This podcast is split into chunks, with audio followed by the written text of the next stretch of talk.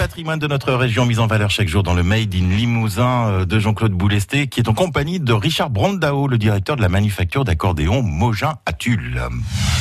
Richard Brandao, l'accordéoniste emblématique qui représente vraiment la marque Mogin à travers son histoire. Je rappelle que vous fêtez cette année euh, vos 100 ans. C'est lequel L'incontournable. Incontournable pour euh, tout le travail qu'il a fait aussi bien sur l'accordéon en tant que musicien et euh, sur les développements avec Mogin, c'est Jean Ségurel. Il a travaillé avec la marque hein, pour faire évoluer l'instrument. Tout à fait. Il a travaillé avec l'équipe Mogin sur les sons où il a entre guillemets inventé un son, le son Ségurel. On peut se l'écouter là? Alors effectivement, il y a le son musette.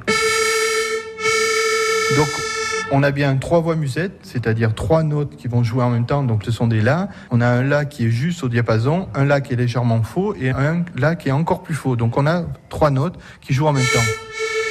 Mais Jean Ségurel, lui, voulait se démarquer de ce son euh, trop typé musette et il a inventé donc euh, un son où il a mis un deux voix musette plus une voix grave et il a fait le son Ségurel.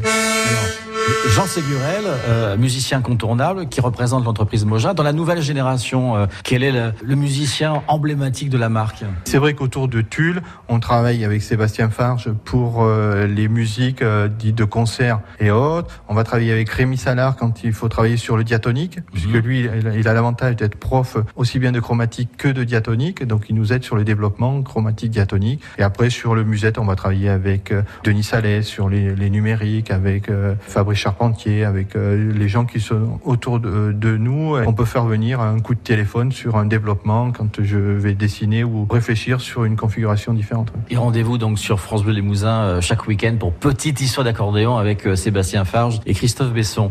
L'entreprise a, a 100 ans. Quand vous avez repris là, il y a, il y a 5 ans et que l'entreprise était vraiment en difficulté, là pour vous c'est une satisfaction parce que vous avez quand même passé le cap des 100 ans. C'était pas évident il y a 5 ans. C'est ce que je me dis quelquefois on a des moments durs, vous dites quand même, on a franchi les 100 ans. Tout à fait. Hier, j'étais en, réunion avec la préfecture, je me dis, on a fait au moins 5 ans, c'est déjà pas mal, et on, va arriver et on va passer les 100 ans. Donc on, verra, comme je dis souvent, et ce qu'on dit dans le Cantal, euh, chaque jour suffit sa peine. N'empêche qu'on a fait 5 ans, euh, grâce à une douzaine d'actionnaires, où on a trouvé le potentiel euh, financier pour pouvoir relancer la, mécanique. Il y a actuellement 12 salariés chez Mogin. Regardez sur francebleu.fr, vous aurez une photo des usines qui n'étaient pas à cet endroit-là. Hein. Mogin a déménagé en 83. Avant, on était, du moins, Mogin était plus euh, centré sur la ville et à côté de la manufacture d'armes. Et là, c'était à la belle époque, donc en 57, c'était 289 personnes. Qu'est-ce qui a tué euh, l'accordéon? C'est l'arrivée des yéyés en France, donc le rock and roll, qui a poussé l'accordéon derrière les rideaux et a, banni l'accordéon de, des scènes avec l'arrivée de la guitare électrique et compagnie.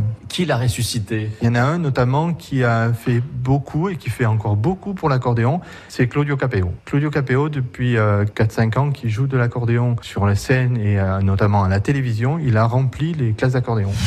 Voilà, une belle nouvelle, un bel anniversaire, les 100 ans de Mogin qu'on célèbre toute cette semaine sur euh, France Bleu Limousin dans le Made in Limousin avec Jean-Claude Boulester, retrouvé sur francebleu.fr.